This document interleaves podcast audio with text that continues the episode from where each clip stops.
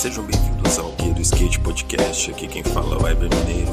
E não se esqueçam de seguir lá no Instagram, Twitter e TikTok, arroba Guia do Skate. E agora temos um canal no Telegram, criado especialmente para skatistas, onde você receberá os conteúdos de todas as nossas redes sociais e materiais exclusivos. Se você gosta do meu trabalho, por favor, me ajude e faça uma avaliação lá na Apple Store e nos ajude a divulgar e a espalhar o conhecimento. Hoje receberemos aqui um convidado mais do que especial e vou deixar que ele mesmo se apresente aí para vocês.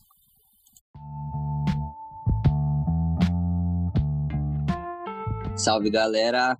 Ô Eber, primeiramente, muito obrigado aí pelo convite. Fico muito feliz e grato aí pela oportunidade. É, bom, para quem não me conhece, meu nome é Akira Kuj. É, atualmente, junto do meu irmão aqui, o Kuj, nós estamos administrando a ERG. É, agora, a segunda geração aí na família toma conta. Anteriormente, quem estava à frente era o Kuj, né? Nosso pai, que é o fundador da marca. É, sou skatista, tenho 26 anos, é, formado em administração e já faz quatro anos aí que eu tô na cena do skate 100% voltado para o skate e Tamo aí no corre. É isso. Da hora, mano. Valeu mais uma vez, brigadão, hein? Vamos lá para as perguntinhas. Vamos lançar, pode falar. Demorou. Então, mano, sempre quando eu começo o podcast, eu pergunto como foi o primeiro contato com skate, né? Nesse caso, principalmente no seu caso, é meio óbvio, mas eu acho que é legal passar, assim, para quem tá me escutando, para conhecer um pouco de como o skate foi vindo, assim, na sua vida, assim, como você foi ganhando gosto, né, pelo skate. Olha, vou falar a verdade. É, sério, é, na, na minha questão, né? No, a, o Akil se apaixonou primeiro que eu pelo skate. Eu demorei um pouquinho para pegar o gosto do carrinho, viu? É, desde criança, meu pai nunca forçou, nem, nem falou nada pra gente de praticar o esporte, mas ele sempre chamava a gente: quer ir no campeonato? Quer ir com a gente e tal? Minha mãe sempre ia com ele. Aí a gente acompanhava, sempre assistia, via os pro andando, mas eu, assim, até meus 13 anos de idade, assim, eu não, não tava na pegada do skate. Eu nunca realmente quis pegar o skate para treinar. Eu brincava, tanto que eu nem lembro como eu aprendi a dropar, viu? Eu nem lembro quando eu comecei a andar de skate, eu não lembro como eu, eu fiquei em cima do skate. Eu, não, eu só sei que eu, eu, só, eu só lembro de saber, mano. Esse é o mais sinistro. Eu acho que é essa parte mais da hora, que ter nascido nesse berço de ouro do skateboard foi sinistro, cara. Não tenho nem, nem não tenho nenhuma lembrança de, do meu primeiro drop, para você ter uma noção. Caramba. Nem meu primeiro ollie. Eu só mas, sei que eu só sei andar, velho. Ah, mas ao mesmo tempo que você falou, é da hora, né, mano? Que, tipo, sempre teve ali dentro desse universo do skate que, tipo, foi muito rápido e natural também, né, mano? Ah, totalmente. É, meu pai sempre estava no meio dos eventos, grandes eventos no Brasa, e ele sempre chamava a gente para participar. Mas vou falar para você, é, o momento que eu realmente peguei ali para treinar bastante foi aquela época que a gente se conheceu, né, para andar de skate, mano. Foi aquela é época, exatamente. Meus 12, 13 anos ali, a gente andando na praça e você é louco. A, a, partir dali eu nunca mais larguei o skate. Eu comecei realmente a dar aqueles treininhos de toda semana, assim, por vontade própria mesmo. Uhum. Aí foi isso. Mano, da hora, né? tempinho bom. É. Parece que foi, é, tipo, mês lembro... passado, mas, mano, já passou um tempinho bom, hein? Nossa, 13, faz, isso aí faz 13 anos já, 12, é, 13 anos. Tempo velho. pra caramba. É, você é novinho, seu irmão é novinho também. É, então, aprendi várias com você, filho. Da hora, mano. Da hora, muita história para contar aí. Oh, vamos lá. E, tipo assim, e, né, você falou, né, de, dessa parte sua, né, de, tipo, já ter crescido nesse meio e tal. E eu imagino também que, tipo, desde cedo, você sempre, tipo, eu acredito, né, que na sua casa sempre colou, tipo, vários nomes de peso. E, tipo, assim, como que era isso, assim? Tipo, no começo você já tinha uma ideia? Ou depois que você passou, tipo, a se ligar, falar, pô, caramba, tal cara é sei lá quem e tal? Como que foi isso? Nossa, essa, essa é sinistra. Tanto que na época, né, eu falava para você, quando os caras colavam, né? É, mano, o, quando os malucos colavam aqui, que no caso, botar até soltar uns nomes, o Lincoln colava bastante, Lincoln Eda, Bob Burnquist colava muito, o Coston já dormiu em casa. Nossa. É, o Bruno Passos, que é um fotógrafo profissional também, skatista profissional, é, é, é primo do Bob também, colava direto. Tinha uns caras também que colava da, da Argentina, da, da, da Alemanha, o Stefan, o Ricardo. Nossa, mano, muita gente. Pessoas que, assim, eu não tinha noção da grandiosidade que eles eram dentro da cena do skate. Qual, o, o quão importante essas pessoas foram pro skateboard internacional. Eu não fazia ideia, eu só curtia. Tanto que eu chamava todos de tio, tudo mais. Principalmente o Bob. Ele batia cartão aqui em casa, mano. Aí, eu lembro, você é... contava sempre essa fita, mano. Mano, ele aparecia do nada. Aqui, eu Jacareí, pra quem não sabe, né, da onde eu e o Weber somos, é... Jacareí foi um centro do skateboard nacional por causa do Half Pipe do Liberdade, né? É, o, é um dos primeiros halfs, se não é o primeiro, não tenho certeza essa informação, mas é um dos primeiros halfs profissionais do Brasil. E, mano, a galera colava para treinar, para fazer evento e tudo mais. E, mano, eu não fazia ideia, eles colavam direto, só vinha para andar de skate. Meu pai também, na época jovem, lá dos seus 30 e poucos anos, ele também andava com os caras, então, molecada ainda com uns 20 também. Então, eles colavam, somavam, andavam de skate juntos, a gente acompanhava. Eu só brincava, me divertia. E depois, quando eu fui crescendo, né, aí a gente entendeu quem eram hum. eles, sabe? Aí eu falei, caramba caramba, mano. Eu, eu, eu cresci do lado dos caras, eles, e, tipo, eu nem fazia ideia o quão, quão foda eles eram. Então, tipo, de agora, hoje eu sou fã demais deles, não tem nem como dizer. E, lógico, muito considero demais, que fizeram parte da minha infância. Muitos deles, principalmente o Bob, fez muito parte da nossa infância aqui dentro de casa. E, e isso que é da hora, né, mano? Tipo assim, é que nem eu falei, a gente monta umas perguntas, mas o skate é da hora por causa disso, né? Porque, assim, o assunto acaba sendo bem mais extenso porque sempre tem muita coisa para falar, né, mano? Então deve falar é, como é que é nossa. é essa questão de, de ter uma família de skatistas com certeza não, não é tão comum assim, né, mano? E como é, assim, tipo, essa sensação de, tipo, pô, você poder dar um rolê com seu pai, com seu irmão, mano? Como que é isso, é, assim, pra você? É, isso que eu, depois que a gente começou a pegar o gosto do skate, meu pai começou a chamar a gente pra andar de skate, né? Não era nem só mais pra evento, era pra gente colar nas sessões old school com ele e tudo mais. Mano, é, é quase indescritível andar de skate com o próprio pai. Eu já dou sessão com meu irmão todos, toda semana, praticamente. A gente já é mais que acostumado, mas andar com o nosso pai é, é outra coisa. É, tipo, é, é, é da hora a energia que a gente, a gente tem na sessão, porque a gente quer manobrar, quer mostrar pro nosso pai que a gente tá sabendo aquela manobra. Aí a galera que tá em volta fica de cara, depois flagra assim, nossa, é pai e filho? Vocês, nossa, aí tipo, Mano, realmente é uma coisa, eu acho que assim, família de skatista é, é uma coisa rara mesmo. E a gente valoriza muito isso, porque graças ao skate, a nossa relação é, pai e filho, essas paradas, irmão, assim, é muito mais forte, né? O skate uniu a gente muito mais, sabe? Porque a gente tem algo em comum que gostamos de fazer juntos. E não é uma parada que qualquer pai e filho consegue, sabe? Isso é verdade. Então, tipo, é, então, eu acho isso sinistro, é, muito, é muita gratidão, mano. A hora, e você falando também, né, do seu irmão, é algo que não, não mudou, né, mano, ao longo desses anos aí, pelo menos que eu conheço vocês, tipo,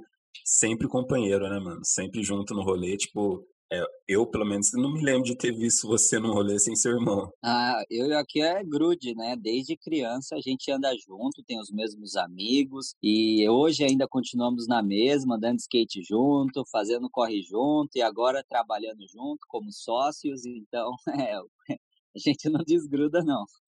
Isso é da hora, mano. E, e tipo, é, então. talvez seja mais pra. Vai, vai ter umas mudanças de pergunta aí, talvez não seguindo uma linha, mas é daquele jeito, né, mano? Tipo. Só lançar, tá? Falando, Pô, falando de skate, né? Não tem como não seguir ah, não. totalmente, né? Mas ah, assim. Ah, sempre tem um assunto a mais ali no meio da história que é bom a gente é argumentar. Bom. Então, é só falar, não tem problema não. Demorou. E tipo assim, por seu pai já, né, ser um nome de peso no skate, com certeza, né? Assim, você acha, sentiu algum momento algum tipo de pressão, tipo, sua, do seu irmão, no sentido, não dos seus pais, né? Mas, tipo, Sim. por fora, assim, tipo, nossa, sei lá, pô, os caras é filho do Jorge, não leva skate a sério, tipo, algo assim do tipo? Olha, É, até assim, quando jovens, né, crianças, assim, a gente nem, nem liga para isso, tanto os, os caras também não, né? Muita gente perguntava pro meu pai, tanto que ele já comentou com a gente, pô, Jorge, você não vai colocar seus moleques pra andar de skate, profissionalizar eles? Meu pai sempre falou, eles fazem o que eles querem. Se eles quiserem andar de skate, eles vão andar de skate. Se eles não quiserem, eles não andam. Agora, e, mano. tipo, é, então, aí, assim, a pressão da galera da cena do skate nunca realmente existiu. Não nesse lado da cobrança. Na, na parte profissional, assim, pô, carregando o nome Cuji nas costas, aí é uma coisa que a gente, a gente é bem cauteloso, sabe? Porque meu pai tem uma certa, é, ele tem um, um ah, ele tem um certo peso no nome, tanto na parte do, do, do empreendedorismo, né, de ser um empreendedor do skate, quanto como um skatista no, no geral, né? Uhum. É, então, assim, a gente, lógico, é, tem que tentar, assim, na nossa cabeça, na nossa mente, assim, al- alcançar as expectativas que a gente quer, sabe? Que a gente espera que consiga. Então, a gente mesmo se cobra bastante, viu? Eu acho que é uma coisa meio que, tipo, inconsciente, sabe? A gente simplesmente é, se cobra, sabe? A gente tem que Entendi. a gente quer ser igual ou melhor que ele, entendeu? Então, você para pra pensar, é, para fazer igual ou melhor que ele, então tem que fazer muito. Então, Verdade. tipo, então aí é foda, mano. Mas a- até o momento, acredito que a gente tá no caminho certo aí. Ele tem ajudado bastante a gente com conselhos, né? Que ele tá aconselhando. Uhum. Então, acredito que vamos, vamos chegar lá. É, a pressão existe sim, mas graças a Deus a gente está sendo bem aceito na cena, assim, como, como a Kyo e a Kira Kuji. Não é mais só filhos do Kuji, sabe? Então tá Esse, sendo bem esse é legal. da hora, né, mano? Tipo, passar a ver por esse lado, né? Não que seu pai não tem importância, mas assim, ver que vocês também têm o, o seu lado ali, digamos assim, profissional também, né? Tipo, sem, encar- não ser encarado como, né? Como você disse, tipo, alguém que, que tá na, na aba, digamos assim, né, mano? Isso, é, no, embaixo do guarda-chuva, né? Isso. É, mano. então, exatamente. A gente quer ter, no- a gente quer fazer nosso nome também. Então, acho que fazendo nossos eventos, é, fa- fazendo nossos apoios com novos atletas, sabe? Então, acho que o caminho é, tem que ser novo. Ah, acho que a- é como a gente falou, é um novos ares para ERG, né? São 38 anos aí na cena, então tem que sempre estar inovando para não ficar estagnado, né? Então, acho que esse respiro aí com a nova com essa nova equipe que somos nós acho que também está sendo muito bom né para a marca então é isso aí fazendo o nosso legado Da hora, mano. E em algum momento chegou a passar pela sua cabeça a vontade de ser profissional ou desde sempre foi for fun e, tipo, você nunca ligou, assim, pra isso, digamos assim? Olha, eu, eu vou falar para você, sempre quis ser profissional, mas nunca tive a pegada de um profissional, que é o treino, né? Uhum. Eu sempre andei de skate for fun total, mas é, e, e era bem frustrante assim. Teve momentos no skate que eu tava lá treinando bastante, melhorando meus aéreos. Aí tinha semanas que meu skate parecia que desandava, meus aéreos não saíam mais. Então, tipo, aí eu comecei a flagrar assim, mano, eu consigo evoluir, mas não numa forma como um profissional. Aí eu, eu comecei a ver que meu negócio é diversão. Skateboard é pra, pra esfriar a cabeça, passar o estresse. E, mano, o Akil, ele ele ficou bem focado uns anos ali, uns dois anos aí para virar profissional. Isso a, a, ponto dele realmente focar só em treinos de skate, com o suporte do meu pai ainda, mano. Ele trocou uma ideia com ele e falou assim, ó, eu quero me profissionalizar, eu quero seguir carreira no skate profissional e eu quero treinar. Ele já tinha terminado a escola, ele já tinha começado a faculdade, ele trancou a matrícula dele, ficou um ano realmente só focado no skate. E meu pai falou, demorou, vai que vai aqui. Aí ele, é, então, ele realmente treinou, tanto que o rolê do aqui é diferenciado. Se parar pra ver lá o Instagram Sim. dele, o Kuji lá, vocês vão ver, gente. O moleque anda bem, tem estilo. Aí depois ele machucou o joelho, aí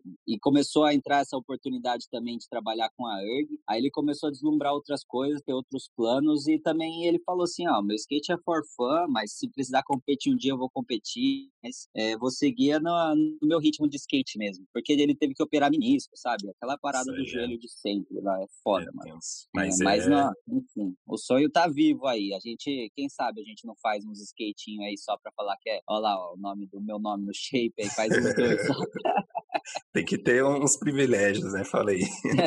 fazer um ali escondido, pendurar na parede. Aí quando eu for vovô, vou falar que eu, ó, tive um shape aí, ó. Né? Mas é da hora isso, mano, porque, tipo assim, é, eu andei entrevistando um, um, pessoal, né, uns pro e tal, e, tipo, o legal é ver isso, que, assim, é, ser profissional, acredito que a maioria de quem é skatista pensou em ser, né? Sim. Mas, assim, tem muito do, do querer e também uma coisa que é fato, mano você saber o seu limite, porque assim, tipo, não é que quem quer não pode conseguir e tal, mas você tem que saber que, tipo, mano, é um trampo, né, mano? Tipo, por isso que é profissional, Sim. né, mano? Então, tipo, não é você andar de skate a hora que você quer, quando você quiser, com seus amigos, só na sua cidade, tipo, vem outras responsabilidades também e nem todo mundo tá preparado. E a questão também que nem você falou do treino, né, mano? Tem muito disso também, uhum. tipo, não é só até porque se você não treinar e, tipo, não preparar seu corpo também, para você se lesionar, quem anda e treina e faz exercício e tudo mais, já se lesiona, imagina quem não, né, mano? Exatamente. legal é. ver esse lado aí que nem todo mundo pensa também, né? É, o skateboard, querendo ou não, é um é um esporte, mas, mano, é o esporte, vamos dizer. Não é, é. para qualquer um ele machuca demais, é muito fácil você se lesionar. Então, assim, você tem que ter um corpo bom, você tem que, uma, tem que ter uma mente boa e você tem que estar com os pés no chão, porque você, cada um tem seu ritmo, né? É e é, a parada do skate, mano, é assim, é complicado. Você se inserir na cena do skate, querer se profissionalizar ou viver do skate, mano, andando de skate, é algo para poucos, mano. Eu vejo isso porque, assim, para você andar de skate todo dia e realmente treinar, como que você vai conseguir conciliar um estudo? Como você vai conseguir conciliar um trabalho, sabe? Isso, isso é uma das coisas que dificulta muito no futuro dos moleques que quer ser profissional. Então, um suporte é muito importante. Ou um, alguém ali para estar tá ali para te segurar. Então, é o que eu falo, mano. É, tem que gostar muito, tem que dar um jeito, tem que se virar para conseguir andar de skate e realmente ali está focado em treinar, melhorar uma sua, sua linha, melhorar suas manobras de base, porque, mano, o skateboard, assim, profissional, competitivo, assim, é para poucos, porque você tem que chegar e ganhar, aí beleza, aí vai lá e surge uma oportunidade de apoio, suporte, patrocínio. Aí você já tá, tipo, deslumbrando, ó, a possibilidade de eu viver do skate tá surgindo. Mas e para chegar até isso, entende? Então, é. você tem que, nossa, você tem que ter amigos, você tem que ter pessoas que gostam de você por perto, porque essas pessoas que realmente vão abrir as portas para você sem você perceber. Ó, oh, vamos ali no campeonato comigo. Pô, tô indo ali fazer uma social ali com os caras ali, quer colar comigo, conhecer eles, eles trabalham com tal marca. Sabe? Tudo é oportunidade dependendo do seu ponto de vista, sabe? Então, acredito que, tipo, não, não deixa a peteca cair em nenhum momento. E também não pode desanimar. Porque quando você quer, mano, você, você dá um jeito, tá ligado? É verdade. E, e quando você não consegue e acha que, tipo, tipo, porra, vacilei ali e tal. É aquele momento que você deixou de ir e um dia que poderia ser muito importante para você. Então, não pode perder nenhuma oportunidade, cara. Eu acho que na cena do skate, o mais importante ali, você tá cercado de pessoas boas que essas pessoas boas que vão abrir portas para você indiretamente, mano. É, é, acontece, o skateboard acontece, mano. É um bagulho que parece que a energia flui quando você quer que ela aconteça. Entendeu? E uma parada que eu vejo também que parece que quanto mais o cara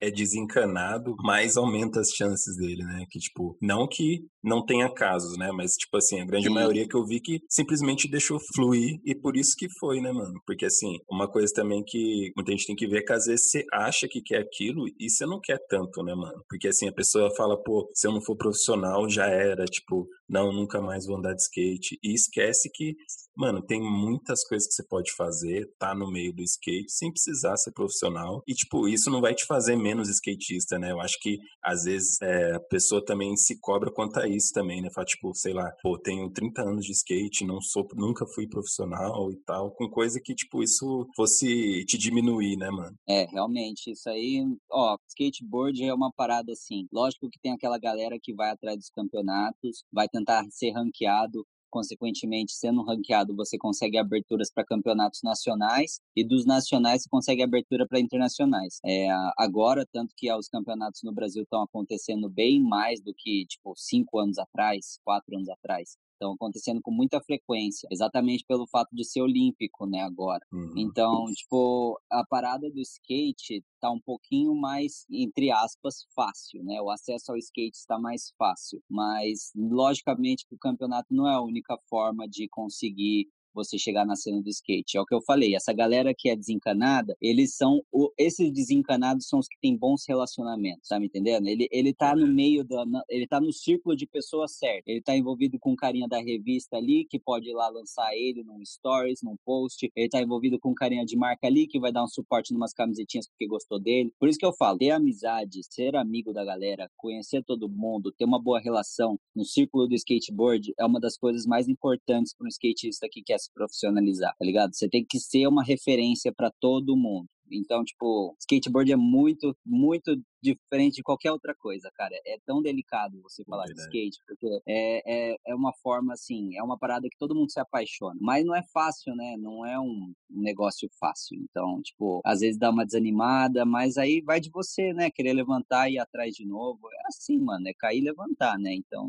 no skate não, não, não é diferente. Verdade, mano. E, e, quando começou a surgir, tipo, essa vontade mesmo de, de assumir, digamos assim, a ERG, você e seu irmão, vocês já estavam mais ou menos? Ou chegou um dia que vocês dois falaram, mano, vamos tocar esse projeto e tal, vamos mano, ir pra ó, cima? É, o Akil entrou primeiro. Vou falar para você. Eu entrei um ano depois. Eu, eu realmente, assim, falei assim, eu quero trabalhar com a ERG quando eu vi meu pai é, trabalhando na Mega Rampa, né, em São uhum. Paulo. Essa foi, essa foi, esse foi o dia no qual eu falei assim, caramba, eu quero trabalhar com isso, porque a vibe que meu pai tinha ir lá na Mega, cumprimentar os atletas, tá organizando um evento ali, é, a galera cumprimentando ele, falando de, de skate, eu, eu, tipo, mó vibe legal. Eu falei, mano, eu quero participar disso. O evento é o que eu gosto. E hoje eu vejo que realmente eventos, organização de eventos, fazer eventos é a parada que eu mais gosto dentro do meu trabalho. e já o Akil, ele eu acho que sempre teve certeza absoluta. Sempre sempre. Eu acho que eu, eu, acho que ele nunca nem, nem questionou isso, porque quando surgiu a oportunidade, que ele tinha, ele estava lá estudando, fazendo cursinho, aí surgiu a oportunidade depois que a ERG saiu do licenciamento, né, e virar uma marca independente novamente, aí ofereceu a oportunidade, é aquilo, quer fazer o desenvolvimento, como ele é um artista nato, né, o Akil sempre gostou de desenhar. Não sei se você lembra disso, é. Verdade, mano. Aí, é, então, ele sempre foi uma mente criativa. Aí a oportunidade abriu, ele já entrou. Eu tava em outra empresa, né? Eu, antes da ERG, eu trabalhei em cinco empresas diferentes, mano. É, trabalhei no fórum, trabalhei em aplicativo de comida, eu trabalhei em indústria Caramba. farmacêutica. É, mano, eu trabalhei. Mano, é, é, da hora falar essas paradas, que às vezes a pessoa, tipo, ah, não, ele só falou, ah, pai, eu quero entrar aqui e, pum, entrou e já era, né? Nada, mano. Eu, eu vou falar para você, lógico que se eu pedisse ali, ó, ô pai, por favor, me coloca aí na ERG em algum setor aí para eu trabalhar aprender, ele não ia pensar duas vezes. Ele, lógico que ele ia fazer isso. É, mas eu mesmo, eu, o que eu falei, aquela cobrança também é interna, é nossa. Então, eu me preparei para conseguir segurar essa carga, entendeu? Eu, eu, eu uhum. quis estudar, eu quis trabalhar com outras coisas, eu, eu quis ser funcionário, eu quis ter um pouco de visão de tudo, perspectiva de todos os lados. Até eu me sentir confortável o suficiente de que eu conseguiria aguentar a, a porrada ali que seria a ERG, entendeu? Então, tipo, eu, eu, eu realmente me preparei, eu estudei, eu trabalhei até o ponto de falar, agora eu tô pronto, é, vamos trabalhar. E foi isso que aconteceu, mano. É, aí, e é isso aí, agora até hoje na cena. Mano, que da hora, tipo, e é bom que essa parte aí nem eu sabia, mano. Eu, tipo, a gente já chegou a se trombar várias vezes aí. Eu vi que você estava trabalhando em outras empresas, mas aplicativo de comida e tudo mais, é, essas outras partes aí eu não estava é, sabendo é, então, também. É, é, então, mano, é que assim, ó, teve, teve duas vezes que eu trabalhei em aplicativo de comida.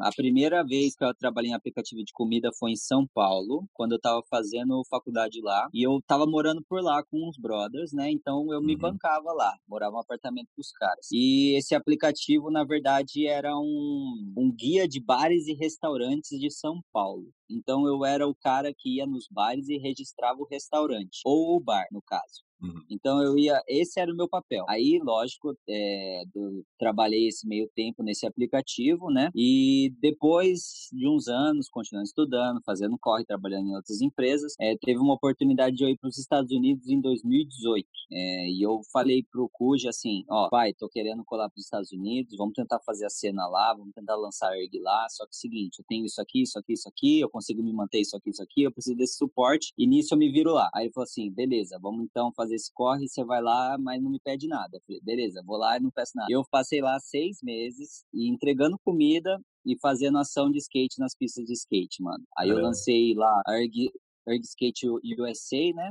Eu, eu ia nas pistas no período da manhã, é, até uma hora da tarde, e depois, a partir da uma da tarde até as sete, oito horas da noite, eu entregava comida, mano. Aí eu conseguia me manter lá, conseguia fazer a cena, até chegamos a fazer algumas coisas por lá, mas aí pegou a crise mais ferrada de todas aqui no Brasil. Aí meu pai falou: Ó, oh, Kira, a gente tá precisando de ajuda, estamos precisando de um braço nisso aqui, você vai ter que voltar.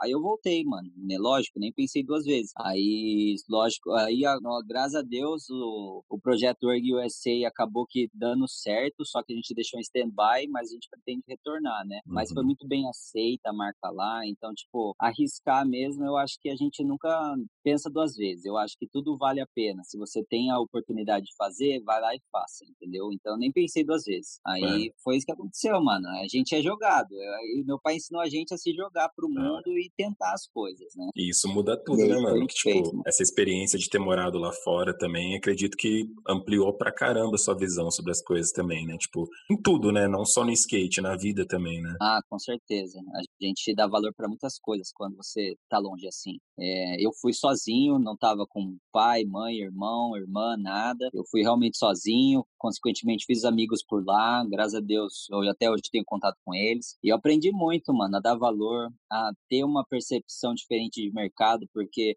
a cultura americana para consumo é completamente diferente daqui do Brasil, a forma de trabalhar é diferente. Então, tipo, você pega umas ideias, umas dicas, você vê que as coisas que você aprendeu no Brasil funcionaria muito bem nos Estados Unidos, e você vê que as coisas que fazem nos Estados Unidos não funcionaria nada aqui no Brasil, tá ligado? É sinistro, mano.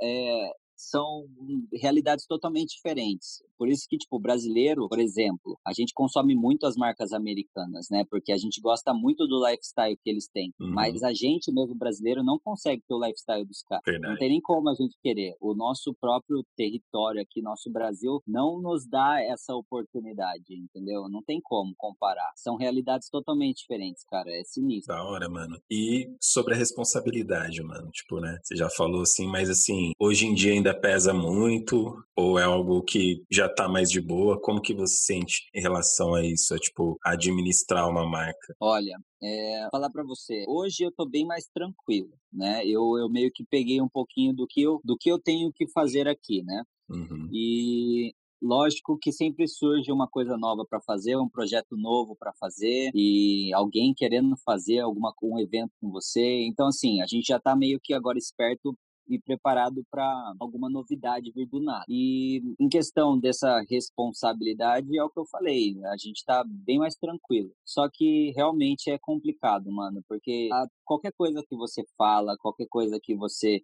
é, passa para outra pessoa é importante. Então, você tem que saber lidar com as pessoas, é, você tem que saber conversar, você tem que passar seriedade, né? E, mano, é, é foda, cara, mas no final a gente viu que a gente teve um bom professor, sabe? Então, é, a gente levou numa boa, a gente tem levado mais numa boa ainda, tem que fazer no passinho, com os pés no chão, é, ser responsável com relação a isso e saber qual é o teu papel. Porque uhum. a gente lida com pessoas, né? Eu tenho os atletas, tem os representantes, tem o fabricante, tem os terceirizados, é, tem a parte de todos os produtos, porque assim, a gente lida com as fábricas, a gente lida com o fornecedor. Então, você sabendo o que você tem que fazer, você anotando que, o timing das coisas, que é o calendário mercadológico, né, que você controla as coisas, uhum. você não se perde. Então, assim, é, acho que melhorou muito. Antes era bem mais press... a pressão era monstra, mano. Era eu me sentia muito perdido, inseguro. Hoje eu tô bem mais tranquilo. Então, acredito que na questão da própria responsabilidade, a gente tá, tá melhor, mano, e melhorando cada dia mais. Pô, da hora, mano.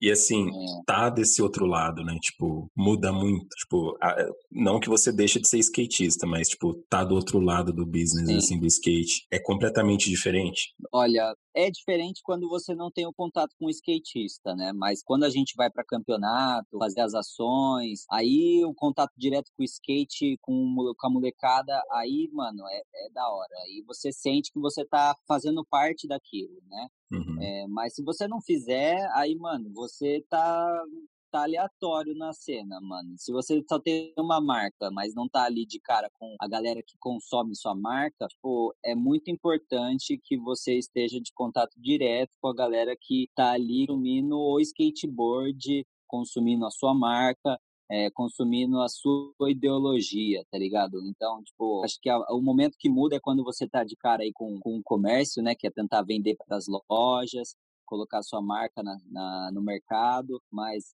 a partir do momento que você vai lá e ter contato com os caras do skate, aí você vê que, tipo, mano, eu faço parte disso, se eu tiver ali para conseguir fazer um, um campeonato local aí para minha galera, é, uns campeonatos aí pelo, pelo Brasil, dar o suporte, apoiar, patrocinar, apresentar. É, acho que, tipo, aí você vê, vale tudo a pena, mano. O trampo é foda, mas aquele uhum. momento que compensa. Eu juro pra você, mano, quando eu faço o evento e vejo a molecada andando de skate, eu falo, sou apaixonado pelo que eu faço. Mas Não, é nesse momento que faz tudo valer a pena, mano. É quando eu tô ali com a minha, com a nossa marca, com a molecada ali andando com a gente. Aí é sinistro. É, é indescritível. Da hora, é o que paga todo o, o esforço, né, mano? Exatamente, mano. É o que faz valer a pena. E, tipo, indo mais pra esse lado dos negócios também, tipo, como, como que é, assim, como que geralmente o pessoal encara o fato de vocês serem bem mais novos, assim, tipo, em relação a, a outros que já estão aí no mercado? Tem algum tipo de, como que eu posso dizer? Não um preconceito, né? Mas assim, o pessoal fica é, meio né, desconfiado, digamos assim. É, é, é, é olha, é, acho que é um pré conceito, na verdade, né? Os caras não têm certeza de quem somos, né? Eles, logo de cara, eles sempre o estranham. Isso é, é, hoje não mais porque a gente tá com os mesmos parceiros. Mas no começo, assim, mano, a gente ia para reuniões, né? Uhum. É, conversava com fornecedores, fabricante, os caras ficavam assustados de primeira mão. Porra, vocês são moleques, mano. Caralho, quantos anos vocês têm? A primeira coisa era qual a sua idade. E, tipo, realmente é uma parada que, querendo ou não, acontece. A gente tem cara de moleque mesmo, mas aí depois de uma boa conversa, eles pegam um pouco, eles pegam confiança. Porque a gente não tá só ali tentando ser empresário, sabe? A gente é skatista, a gente, a gente tá ligado da cena, a gente sabe da dificuldade, a gente sabe o que a gente quer fazer, a gente tem uma noção, planejamento, então a gente vai preparado e os caras falam, caramba, mano, da hora, vocês estão bem encaminhados aí, parabéns. E, tipo, no final é sempre uma conversa dia, uma conversa da hora. Então, assim, é questão de dar 30 minutos para trocar ideia com a gente que a gente consegue mudar a opinião aí. É, no final dá tudo certo. aí sim, mano. Mas isso que é bacana, né? É, tipo, a pessoa vê que tem um profissional ali que ninguém tá pra Pra brincar, né, mano? É, exatamente. A ideia é essa, mano. Na hora da, do skateboard ali, a gente é só skatista junto com os skatistas, sabe? Nem, nem ninguém. Às vezes a maioria nem sabe que a gente tá envolvido com erg nem nada. Uns já sabem, porque já vê um grupo de, de moleque só vestido de erg, aí já flagra. Mas no final ninguém fica, nem questiona nada, só quer andar de skateboard com a gente. É, é style demais, mano. No final, na, na cena do skate não tem essa, mas na, na questão do do profissional tem um pouquinho de, de dúvida, mas no final dá tudo certo. Beleza, da hora, mano. Agora é uma que eu acho que vai, digamos assim, saciar a curiosidade de muitos skatistas jacarienses aí. Não tinha como deixar de fazer, porque depois eu também cheguei a pensar, mas é como a gente já conversou em off, né? Tipo, é, uma coisa é fácil criticar, cobrar, e outra coisa é saber de tudo que se passa, né, mano? Antes, tipo assim, ver o lado da marca também, né? Mas que eu lembro Sim. que todo mundo sempre perguntou é por que, que a ERG é, demorou muito, assim, para fazer algum tipo de evento em Jacareí, como funciona esse processo e se isso depende também da questão da galera, tipo, tá mais envolvida na cena. Então, eu gostaria que você falasse um pouquinho pra gente. Então, é, é, galera, como a gente falou aí, a gente é de Jacareí, né? Eu nasci em Jacareí, porém meu pai, o fundador, né, na, ele é de São Paulo. E a empresa sempre foi em São Paulo. E os eventos que a ERG, é, que a ERG faz ou apoia é ao redor de todo o Brasil. A marca, a marca é de nível nacional, né? E como a ERG estava, tipo, ficando estabelecida em São Paulo, muitos dos eventos estavam acontecendo naquelas regiões de São Paulo, às vezes lá para Porto Alegre, é, Curitiba, então, tipo, lugares muito distantes. E Jacareí, que era uma época onde a ERG teve fábrica, né? Uhum. É, na época que eu tava para nascer e tudo mais, ele trouxe a ERG para cá. E essa época teve muito evento em Jacareí, teve muito mesmo. E a galera, pô, adorava. A cena do skate poderosíssima. Aí também surgiu o pavilhão, isso nos anos 90 ali, né, que eu tô falando. Uhum. E, tipo, aí a ERG deu uma sumida do Vale do Paraíba, exatamente pelo fato de ter voltado para São Paulo. Aí agora que a gente está por aqui, que a gente quer se estabelecer no Vale do Paraíba, né, a gente quer trazer a marca para perto. A gente não, não, não quer precisar ter que sair daqui, porque Vale do Paraíba, você tá ligado, é, aqui é o paraíso, mano. Nossa, com certeza, mano. É, mano, não tenho o que dizer, aqui é muito style. E a gente falou, mano, vamos fazer os eventos aqui nossos mesmo, vamos fazer eventos regionais aqui e vamos ativar a cena novamente, porque campeonato em Jacareí realmente sempre foi muito fraco, né, de evento. A gente Foi. nunca tinha, né? Aí a gente começou a voltar com os eventos, a galera começou a gostar, aí a gente falou, ó, vamos tentando fazer anualmente. Então a gente já conseguiu fazer aí três eventos desde, desde que a gente pegou a ERG aqui, pelo menos em Jacareí, né? Mas sem contar as outras regiões, mas focados aqui na nossa cidade, a gente já fez três eventinhos. Então, tipo, é uma parada que é possível fazer. É, não acho, não precisa de muita gente para você conseguir fazer um evento. Você não precisa de suporte da, da cena local, mas você precisa de relacionamento, né? Porque se você for fazer espaço público, você precisa de suporte da, da Secretaria de Esportes da cidade. Então, tipo, é uma parada que demanda tempo, é, demanda um esforço, é, demanda um planejamento, mas acredito assim, qualquer um pode fazer, não precisa ser necessariamente a marca em si, uhum. isso eu já digo de cara. E, e volto a dizer, é o relacionamento. Imagina o skatista que quer fazer um evento ali, é, e ele conhece pessoal de marca, vai pedir apoio aqui, pede apoio ali, aí vai no supermercado, ah, vocês gostariam de apoiar? Mano, fazer campeonato qualquer um pode fazer. Essa é uma parada que eu sempre falo para os brothers do skate que se interessa por fazer eventos. É, mas a questão de você ter argumentos e convencer as pessoas de que o seu projeto vai, vai, vai ser engajado, de que o seu projeto vai trazer resultados para o nome das marcas que vão te apoiar. Então, tipo, é questão de você saber ter o molejo da conversa, né? Então, assim, Jacareí, lógico, estamos aqui, agora não vai faltar evento, pelo menos da nossa parte não vai faltar, né? E uhum. até o momento não faltou, só esse ano. Esse ano não, não tá valendo, a gente já descartou esse ano que não deu para fazer nada. Mas é, skateboard aqui em Jacareí, São José, a, é, Caçapava, assim, essas áreas assim que a gente está mais perto, a gente está tamo, tamo na ativa, vamos e vamos continuar fazendo, né? Mano, Qualquer tá. coisa também a galera que se interessar, tamo só só dá um salve aí que a gente dá o suporte também, ver o que dá para fazer, porque evento de skate é da hora demais.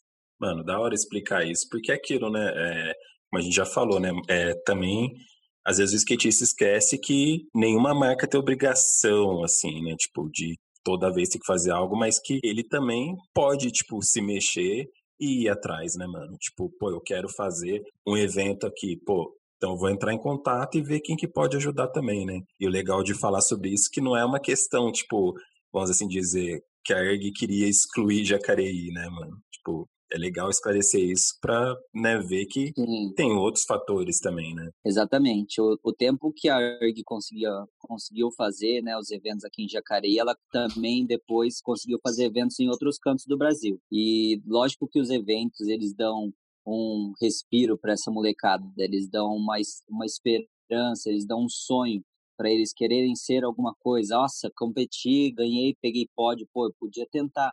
É, evento cria sonhos para a molecada que anda de skate. Isso é, isso é, é, isso é indiscutível.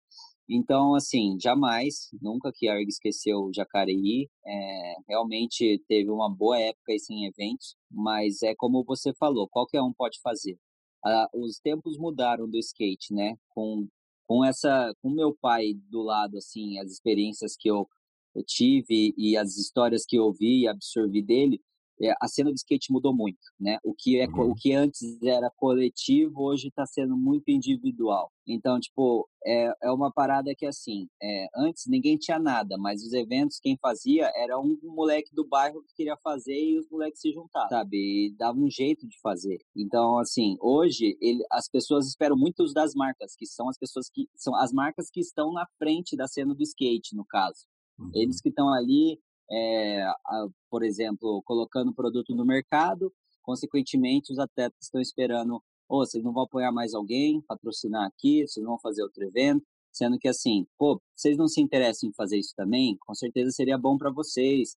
É, vocês também conhecerem mais pessoas, trazerem para as pessoas para perto, chamar a atenção de outras marcas, colocar isso num anúncio de revista, sabe? Tipo, a comunidade é muito grande, então acho que assim, é, é também tem que ter a força de vontade, né, para correr atrás. Então, é uma parada, é cansativo, é foda, é frustrante, porque às vezes não dá certo, não parece que não vai dar certo, mas é insistência, mano. Aqui no o skateboard não é brincadeira, mano. É um bagulho para quem ama mesmo, porque é sofrido mesmo. É sofrido, mas vale a pena, tá ligado? Skateboard é apaixonante, não tem como Verdade. dizer. E aí você, é... falou, você falou aí de, dos campeonatos, né? E que que eu lembro que começou a ter foi o Papum, né? Da onde que veio essa ideia? Gostaria que você falasse Nossa. um pouquinho dessa, dessa parte Ó, aí. Para quem não conhece, o Papum é, é, um evento que o Cuji criou em 86. É um evento que ele ia numa área aberta, levava os obstáculos dele e fazia um campeonato Papum,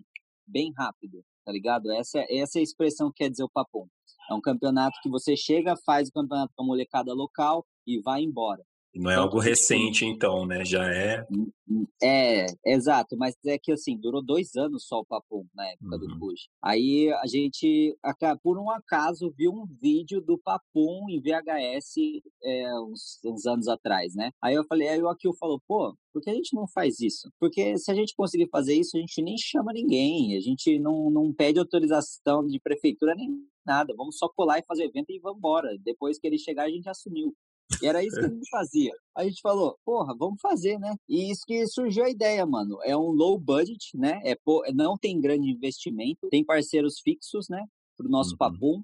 Tanto que a gente fez com a Campinandos e com, a, com o nosso parceiro de energético. E, mano, deu super certo. A gente conseguiu, é, com esses o, dois únicos parceiros e, e lojas locais, né, da cidade. A gente a gente prioriza assim. Se a gente fizer, por exemplo, os que a gente fez em Jacareí, a gente convidou só as lojas de skate da cidade a apoiar, marcas da cidade também, que se ah, quisessem apoiar, poderiam apoiar, e os nossos parceiros de, de grande porte, no caso, que dão suporte na casa, na, no caso da alimentação, os energéticos para cada atleta e o Cup Noodles livre, que é a parada que a gente mais gosta de fazer, que é a comida free, que é uma das uhum. coisas que todo atleta adora. É, o, o foda é ficar comprando comida se tá em campeonato, mas Sim. pegar um de graça ali salva Nossa, demais. Né? salva pra caramba, mano. É, então. Aí a gente falou, vamos fazer. Aí a gente já fez três edições desse Papum, São José, Jacareí duas vezes. E a gente já, já ia fazer esse ano em Caçapava, não deu certo. É, mas, mano, o Papum é um projeto antigo, é um projeto rápido, é para fazer o evento para skatista local e dar prêmio, dar, dar, dar um kit, dar medalha, é para eles sentirem a experiência de um campeonato. Porém, eles vão estar tá andando só com os amigos, então não é para ter aquela pressão, é para se divertir.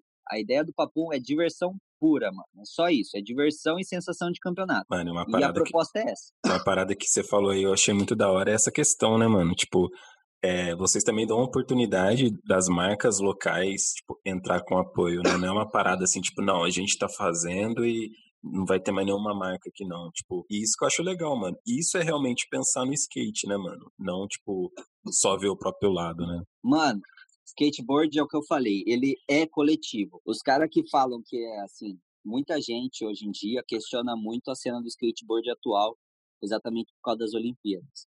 Uhum. Que fala do skateboard raiz. Só que a partir do momento que você está apontando o dedo, questionando ou indo contra alguma opinião de outra pessoa a respeito do skate, você já não está sendo skatista, tá ligado? É, você tem que parar para pensar no ponto de vista de todo mundo. E por que ele prefere, por que ele gosta, por que ele adorou a ideia, sabe? Sabe, tudo é questionável. Tem gente que não gosta, tem gente que gosta. E no skate é, não é diferente, mano. Cada um tem sua opinião. E o que eu acho é o seguinte, mano, é exatamente, a gente como uma marca aí já consignada no mercado aí há quase 40 anos, é, por que não, não apoiar, tá ligado? Por que não dar suporte para as marcas todas que quiserem participar da cena? Por quê? Por que não? Tá ligado? Por que nos Estados Unidos tudo bem eles fazerem um campeonato com várias marcas ali, os várias marcas são parceiras, não tem rixa, é só somar pelo skateboard. Por que aqui a gente não pode fazer igual? Tá ligado? Não, é o que eu falei, mano. Aqui as coisas mudaram muito, virou muito individual, sendo que assim, se você pode ajudar, por que não ajudar? Tá ligado? O que eu quero é quanto mais gente envolvida com skate, mais gente para ajudar o próprio skate, consequentemente ajudar mais skatistas. Isso acontece naturalmente. Então, quanto mais pessoas bem-sucedidas na cena, melhor para o skate. Mas, logicamente, que tem são poucos, né? Você vê que tem marcas assim, muitas marcas surgiram no, no mercado nesses últimos anos. Mas e mesmo, mesmo, mesmo eles usando a imagem do skateboard, você não vê eles em campeonato. É, eles estão ali apoiando um ou dois skatistas ali, e eles já estão fazendo uma, uma grande parte ajudando essa molecada, sabe? Criando uma, uma esperança, criando um sonho para eles ali. E falando assim, mano, você tem potencial e nós acreditamos em você. Então, tipo, de alguma forma ou de outra, essas pequenas marcas ou marcas que estão crescendo, eles dando um suporte de alguma forma para um skatista, para um campeonato, mano, todo mundo ganha. Tá ligado? Então, por que não? Não faz sentido para mim. Então, tem que ajudar mesmo, não tem que chamar, não tem essa de ah, o campeonato é meu, não quero que você apareça. Não, você quer ajudar no meu campeonato? Então vem, eu, eu adoro uma ajuda. Pode mano, colar. Da hora isso, tipo, ver que, mano, é uma parada bem diferenciada e bom que, mano, tipo, se todo mundo começar a pensar assim, né, o skate só tem a ganhar cada vez mais, né, mano? É, mano, eu acho que o skate tem que ser coletivo, não, não é fácil. É, a gente não tem uma, uma, uma, um reconhecimento, assim, no, no, numa visão geral. Muita gente ainda margina, marginaliza o skateboard, entendeu? Então, tipo, é uma parada que, assim, se a gente fosse tão respeitado quanto os outros esportes em alta aí, o skate já é em alta, mas ele ainda é da rua, mano. E sempre vai ser da rua. Verdade. Porque a gente nunca vai sair da rua. A gente anda na rua, a gente vai andar nos picos privados, não tem como. O skateboard é isso. Skateboard é da rua. Sempre vai ser da rua. Então a gente não, não, não eu não consigo imaginar um momento no qual é, todo mundo vai adorar e respeitar o skateboard. Então, o que é o mais importante nós que estamos dentro da cena se unir, entendeu? Então, tipo, é, não ficar querendo contar muito com os outros. Então é isso que eu acho, mano. Tem que se ajudar mesmo, tem que, tem que dar o suporte, cara. Da hora, mano. Voltando uma parte, né, falar de patrocínios, porque acredito que acontece muito, é que vocês devem receber inúmeras mensagens, né, mano? Tipo, pedindo patrocínio, pedindo apoio, tanto no, no e-mail, no, no Insta, às vezes até no, no pessoal, não sei, mas tipo, ou às vezes vai dar um rolê, tromba alguém, e acredito que não falta gente para ficar pedindo, né, mano? Mas assim, como oh, que... Nossa, é todo dia, Heber, todo dia. E como que é isso? Tipo, como que é todo lidar dia. com isso? E, assim, para as pessoas entenderem como é que funciona esse critério também, né? Porque também se fosse tão fácil assim, né? Chegar, oh, mano, é, você tem uma marca, né? Eu tenho é, eu queria um patrocínio. Não, tá bom, beleza. Tá aqui. E acabou, né? Tipo, não é tão simples assim, né, mano? É, realmente não é uma coisa muito simples. É, aos ouvintes que estão escutando aí o Guia do Skate, é, é, vou falar para vocês o meu ponto de vista, o que eu priorizo como team manager na ERG, tá? É, para patrocinar um atleta, é, o que eu levo mais em conta é personalidade, é respeito, educação, é modo de falar, é ele como pessoa, não como skatista, gente, como pessoa, porque essa pessoa vai representar uma marca na qual eu sou apaixonado, entendeu? É uma marca que eu tenho respeito, é uma marca na qual eu, eu, eu, eu sou fã de carteirinha, entendeu? Então, tipo, é isso que eu priorizo. Se eu for colocar alguém na, na ERG, se eu for indicar alguém para ERG, eu preciso ver se o cara realmente tem aquela paixão pelo skateboard, se ele realmente tem, ele gosta da erg, por exemplo, se ele se ele gosta do trabalho, se ele conhece a marca, não é só um cara ali pedindo produto, tá ligado? Não, é um cara interessado em querer somar com a parada.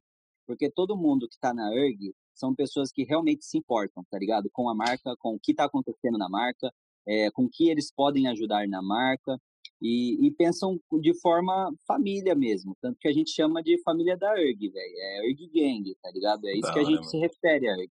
Então, tipo, não pode ser diferente. Então, o que eu sempre indico para molecada que quer ter um apoio, saiba com quem você quer se relacionar, que marca que você quer participar e que você é fã. Por que você é fã dessa marca? Ah, porque ela faz isso, isso, isso e aquilo. Então mostra, mano, mostra que você gosta, não tenha vergonha é, bate no peito que você é fã mesmo, olha, eu gosto pra caralho dessa marca, é da hora. Fala bem da marca, mano, ajuda, dá o suporte. Consequentemente, pode ter certeza, se você estiver realmente querendo ajudar, você vai ser notado.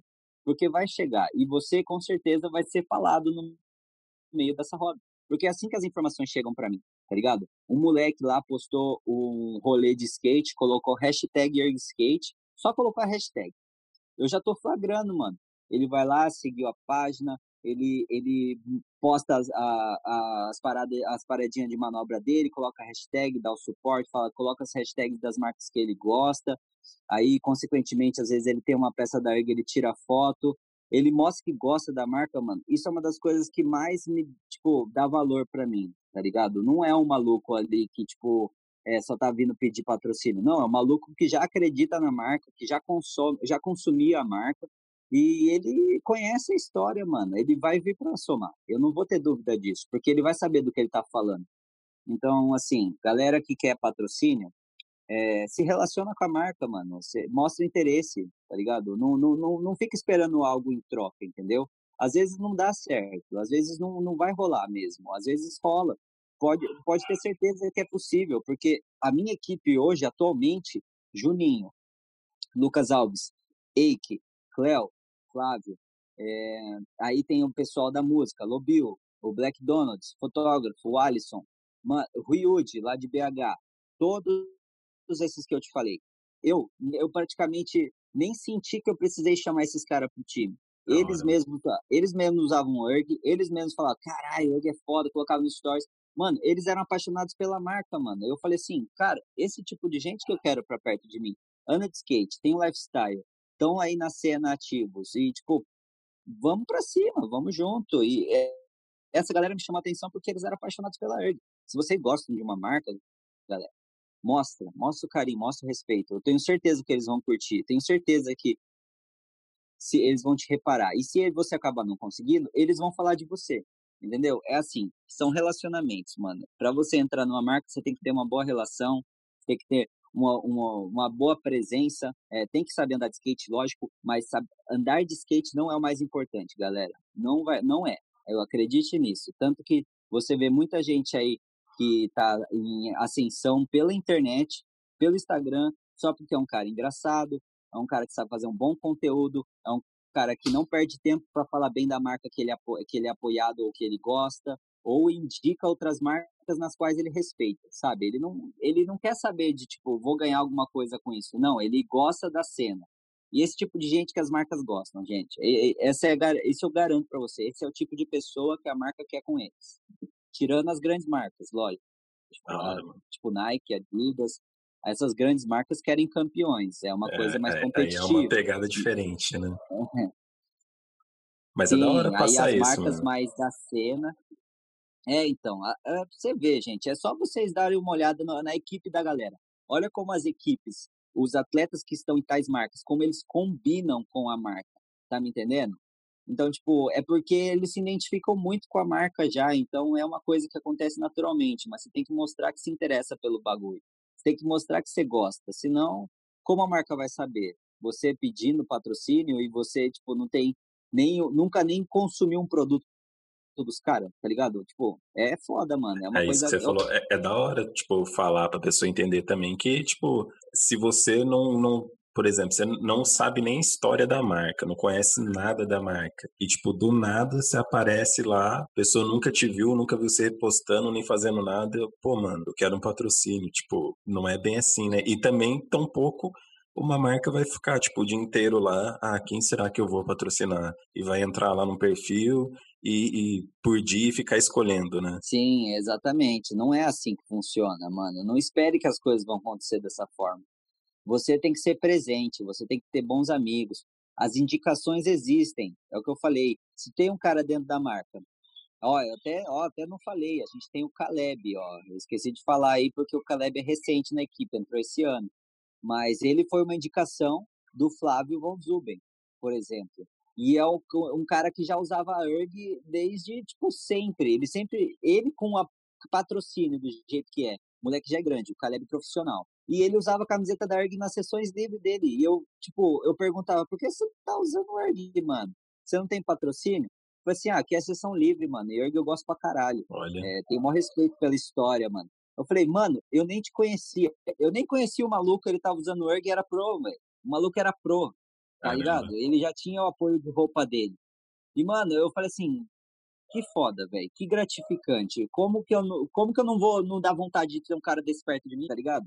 Então, tipo, você ter bons amigos de perto, gente da cena, você ser bem relacionado, as indicações existem, é, o bafafá existe, mano. Falar pra você, o skateboard fala, mano. A galera sempre tá conversando. Então, é, seja, seja, mano, seja humilde, conversa mesmo com a galera, chega na pista, cumprimenta todo mundo. Todas essas coisas são importantes, cara. Do, desde o pequeno detalhe até os grandes. Da hora, mano. E agora já é uma dúvida aí que com certeza já foi sanada e agora o povo já fica mais, mais ligeiro já. É, galera, fica, faça isso, gente. a parada, o skateboard é coletivo, mano. Nós gosta do da galera lá gritando, andando de skate junto, na, na cena do comércio, assim, de apoio, patrocínio, não é diferente. Nós quer torcer junto, mano. Nós quer que a marca su suba junto, porque, tipo, todo mundo ganha, tá ligado? É isso que eu imagino, todo mundo sai ganhando.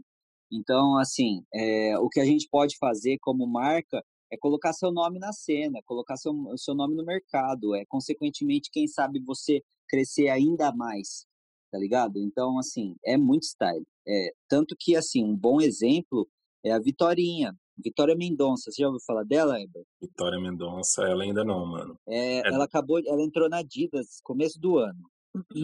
Ela foi da ERG por seis anos, cara. Ah, foi, eu assim, vi você postando, tipo. Isso, Black Power.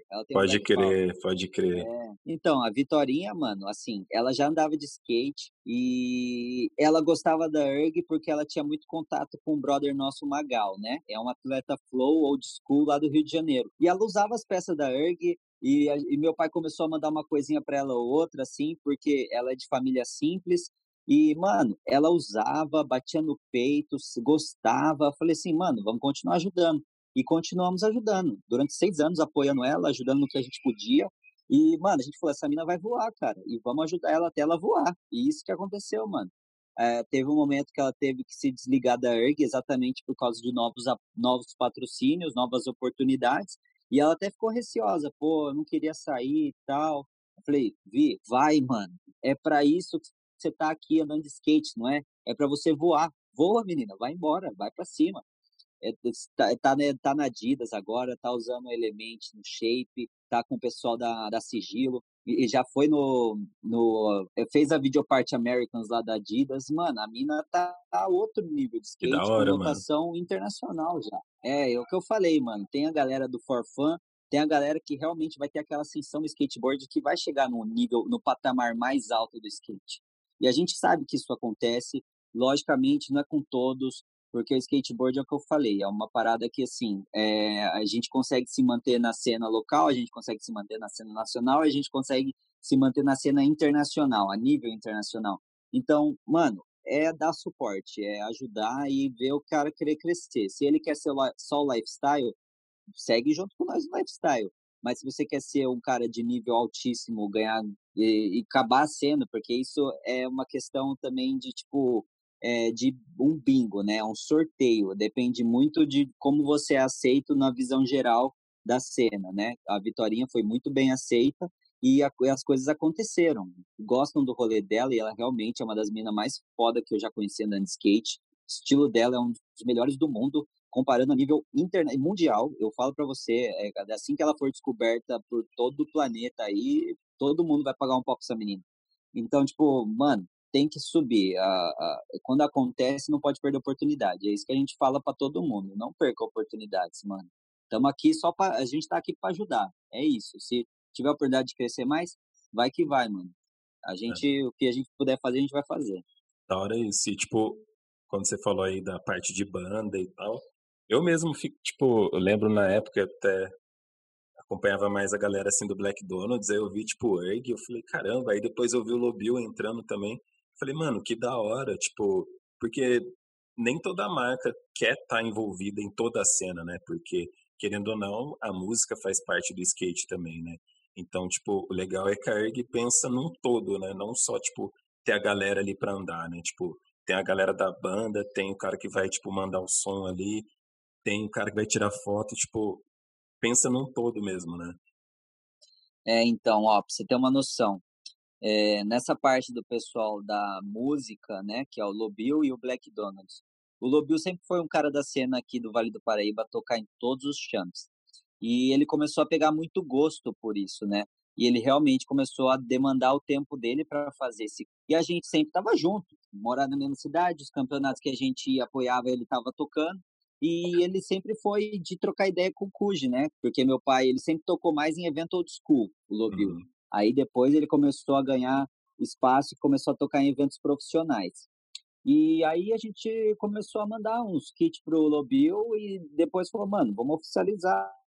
Ah, você é da ERG, mano. Aí a gente começou a realmente fazer a, a, fita quente ali com ele, dar a cotinha dele, dar o espaço dele, fazer as indicações dele nos eventos e colocar ele, inserir ele nos eventos que a gente podia.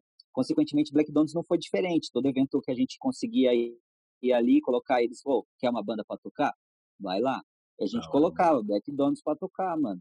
E os caras, lógico, o Tarcísio, no caso, o vocalista, ele, a, ele conhece, eu conheço ele há muitos anos já, porque o irmão dele é muito amigo do meu pai. Eles trabalharam juntos nos anos 90. É, o, é, o Clebão trabalhou na fábrica da ERG, que é o irmão do Tarcísio, que é o vocalista. Aí, assim, a gente sempre teve uma conexão, sabia que ele tocava. Aí teve um momento, uma oportunidade deles tocarem no campeonato e falou: caralho, vocês tocam muito. E a ideia do Black Donuts, colocar o Black Donuts, foi meu pai, mano. O Cujo falou assim: ô, toma aí, vamos usar a ERG agora, que eu não quero nem saber, vocês vão tocar pro campeonato de skate. E aí surgiu, mano, os caras só tocam o campeonato de skate. Que da hora, aí, mano. Aí teve o pessoal do Grinders, né? Teve um meu, já teve apoio para outra banda também de rock metal. Então, assim, essa parte de música, teve o DJ William também. William não. É, nossa, esqueci o nome. Teve um DJ antes do Lobil, né? Mas eu esqueci o nome dele. É, peço desculpa, nem lembro, não lembro mesmo, eu era pequeno. É, a gente tem também o fotógrafo Alisson, que também sempre foi um cara presente, sabe a história da ERG mais do que eu. Eu tô falando sério, o cara Caramba. acompanhou desde que nasceu a ERG, é absurdo. Eu fico de cara, ele me ensina coisas que eu não sei. E tipo, E tem o Cleo, o Cleo é locutor, né, da, na, na região de Minas Gerais. Então, tipo, mano, a gente tem uma equipe pronta para fazer um campeonato se a gente quiser. Tá ligado? É essa visão que a gente teve. A gente precisa de uma equipe para quando a gente precisar fazer barulho, a gente tem todo mundo para fazer o barulho. E é isso que a gente pensa, mano. Eu acho que o skateboard não é nada sem um bom som ali tocando, entendeu? Sem um bom cara locutando, sem um, um bom cara para registrar o evento. Então, assim, a gente pensou num todo e, e é muito bom. É bom para eles, é bom para a gente. Então, é isso. É, é, foda, mano. Tem que ter uma equipe completa porque ajuda demais. Os moleques representam demais. Não, com certeza, mano. É da hora, da hora ver essa parte aí. E agora falar de uma coisa que eu até lembrei, né? Tipo, que querendo ou não existe muito no skate, é a questão da pirataria, né, mano? Tipo, é, uhum principalmente camiseta, né, mano? Tipo, hoje em dia eu acho que tá mais ainda, né? Você vê vários usando aí umas marcas gringa, né, tipo, de nome, mas tipo falsificado. Eu até lembro que uma época seu pai chegou a publicar, né, falando, se eu não me engano, na Espanha, que já tentaram, né, é, sim, sim. fabricar erg lá e teve um pouco de dor de cabeça quanto a isso. Gostaria que você falasse, tipo, a respeito, porque assim, é, prejudica bem, né? Porque assim, às vezes o cara fala, pô, mas eu ando de skate e tal, né? Eu, eu vou comprar uma camiseta ali, mas é só para dar um rolê e tal. Para que que eu vou, né, sei lá, comprar a camisa da marca mesmo, ou às vezes um tênis, só que, tipo, que nem eu falo, mano. É, até respondi uma pergunta esse dia, tipo, se eu divulgar uma marca pirata, tá ligado? Eu vou estar tá dando um tiro no próprio pé, né? Tipo, pelo menos eu Sim. acho assim, né, mano? Tipo, você tá indo na contramão do mercado que você faz parte, né? É, ó, vou falar para você, eu já tive discussões com brothers que abriram loja de produtos piratas, é, pediram minha opinião e, assim, o Brasil já tem a cultura da pirataria, tá ligado? Em tudo. Não só nas roupas é, da cena do skate, mas nas roupas em geral. E assim, você querer batalhar contra isso é realmente perda de tempo, porque não tem o que você fazer. É, é quase impossível você querer bater a pirataria no Brasil, porque grande parte do Brasil não tem condições de comprar produtos originais. Então, a nós, no caso, a ERG em si, já tivemos problemas com pirataria em momentos de ascensão da marca. Época da, de Portugal e Espanha, foi esses dois países que teve falsificação de ERG e, e a gente teve que exigir é, o nosso registro lá, teve que provar que o registro era nosso, tivemos que abrir processo. Ah, graças a Deus a gente tinha amigos nesses dois lugares que ajudaram a gente durante esse processo que durou quatro anos cada um. Então, assim, pirataria aqui no Brasil é, é quase tipo é quase impossível você conseguir ganhar. Mas pelo menos fora essa cultura não existe tanto quanto aqui. Então, valeu muito a pena a gente ter lutado pelo nosso nome e mostrado a prova de que a marca é nacional brasileira, é do Brasil e foi copiada. E na Espanha e Portugal a gente tinha as provas e tudo mais. Nisso a gente teve que batalhar na justiça. Já aqui no Brasil, a gente teve uma época que é, falsificaram muito um boné e umas calças nossas. E a gente nem foi procurar saber onde que realmente estava fazendo essas coisas, porque assim, muita gente não comprava os produtos originais e a gente, a gente até chegou a cortar umas referências por causa dessas falsificações. Mas como a gente vai reclamar disso? Não, é, é foda, mano, porque a, a galera, se você querer bloquear o, o, o pirata, mano, vai ter gente que vai defender, vai defender, porque assim, ó, eu não vou usar minha, eu não vou usar as peças da hora porque eu não posso, porque eu não tenho dinheiro, pô. Aí é, o, o, pirata me, me, me ajuda, né? Eu tenho meu kit e tal.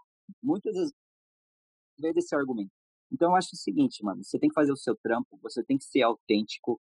É, o que mais gira no pirata são as marcas super caras, são a Nike, é o Adidas. Agora tá muito em alta a camiseta da Thrasher mas essa camiseta da Thrasher é 130 reais na loja. Então, tipo, as, essas paradas que são muito caras que vêm de fora, que normalmente são falsificadas. As marcas nacionais, raramente você vê hoje em dia alguém falsificando, né? Hum. Mas é, a fita é que, assim, é, no Brasil é muito complicado. É, é, difícil você travar a pirataria e falar que ela é errada, porque a é gente cultural, vive... Da... Né? É, mano, a, a, o país vive vive da pirataria, mano. É eletrônico pirata, é roupa pirata, é tênis pirata, acessório pirata, é, o é Windows pirata. É, mano, é tudo pirata, tá ligado? Aqui não temos como lutar contra a pirataria porque não tem lei contra a pirataria. E muita gente vive da pirataria. Tem loja, loja que vende bem, é, paga as contas de casa, é, paga a escola do filho, e também conheci muita gente que teve, começou com loja pirata, hoje só tem uma marca, é, tem uma loja completamente com produtos originais. Só que para ela começar a ser um empreendedor na cena, ele precisou começar com o quê? Piratas, porque com piratas ele não precisa ter um histórico positivo, ele não precisa ter dinheiro na conta para provar para o fornecedor de peça, para as marcas de que ele pode bancar essas peças. Porque assim, nós da ERG, a gente vai vender produto para alguma loja, se ele tiver produtos piratas, pode consequentemente queimar o nosso filme, entendeu? A gente está uhum. se relacionando com uma loja que vende produtos piratas. Porém, há exceções. Esse cara está querendo começar e realmente crescer na vida e ele não tem condições de, de ter um histórico e mostrar para que ele é confiável. Então ele vai lá e começa com pirata. E eu vou falar o quê, mano, se o cara tá no código, tá ligado? Ele tá sendo um sonhador. É, então, tipo, é foda, mano. É uma coisa que eu não tenho uma opinião concreta. Não, é, não, não vou falar que é certo, não vou falar que é errado também. Porque cada um tem seus motivos, entende? Então, assim, logicamente que eu queria um mundo perfeito sem a pirataria. Mas eu não vejo uma. Eu não vejo isso como uma realidade agora. Quem sabe com um país prosperando, com todo mundo bem e condições de comprar um produto e, consequentemente, essas pessoas que fazem os produtos terem mais flexibilidade de preço, ter um acesso melhor ao produto, à matéria-prima, fazer um produto mais barato e todo mundo conseguir consumir. É o mundo perfeito, tá ligado? É quase impossível a gente conseguir fazer isso, mas, mas é, é sonhar é... é de graça. Sim, é da hora falar sobre isso, mano, que, tipo, é legal que você, né, mesmo estando por trás de uma marca, tem essa visão, né, mano? Que é aquilo, né? Sempre tem os dois lados da moeda, né, mano? Tipo, Sim. não é algo legal, bonito, que todo mundo vai aplaudir, mas é um meio de sobrevivência para muitos também, né? Então, é, tipo assim. exatamente. É, não é certo, né, Eber? Mas não é certo, mas ao mesmo tempo ele não tá fazendo por motivos errados. Sim. Tá ligado? Fora que o, o nosso dele país. é. E fora que também é aquilo, né? Tipo, o nosso país não é um país que é, favorece o empreendedor, né? Tem isso, né? Não. Exatamente. Por isso que esse negócio de apoiar as marcas locais é muito importante.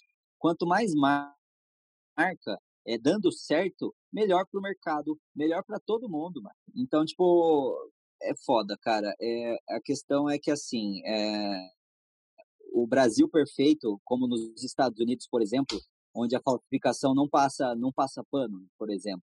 Mas é que lá o consumo existe, os preços bons existem, o salário mínimo razoável para sobrevivência existe. Então, tipo, eles têm o dinheiro suficiente para ter um gasto com entretenimento, com gastos pessoais, tá ligado? Aqui não tem, mano. Aqui não tem. Então, esse mundo a gente não conhece ainda. Então, quem sabe um dia, né?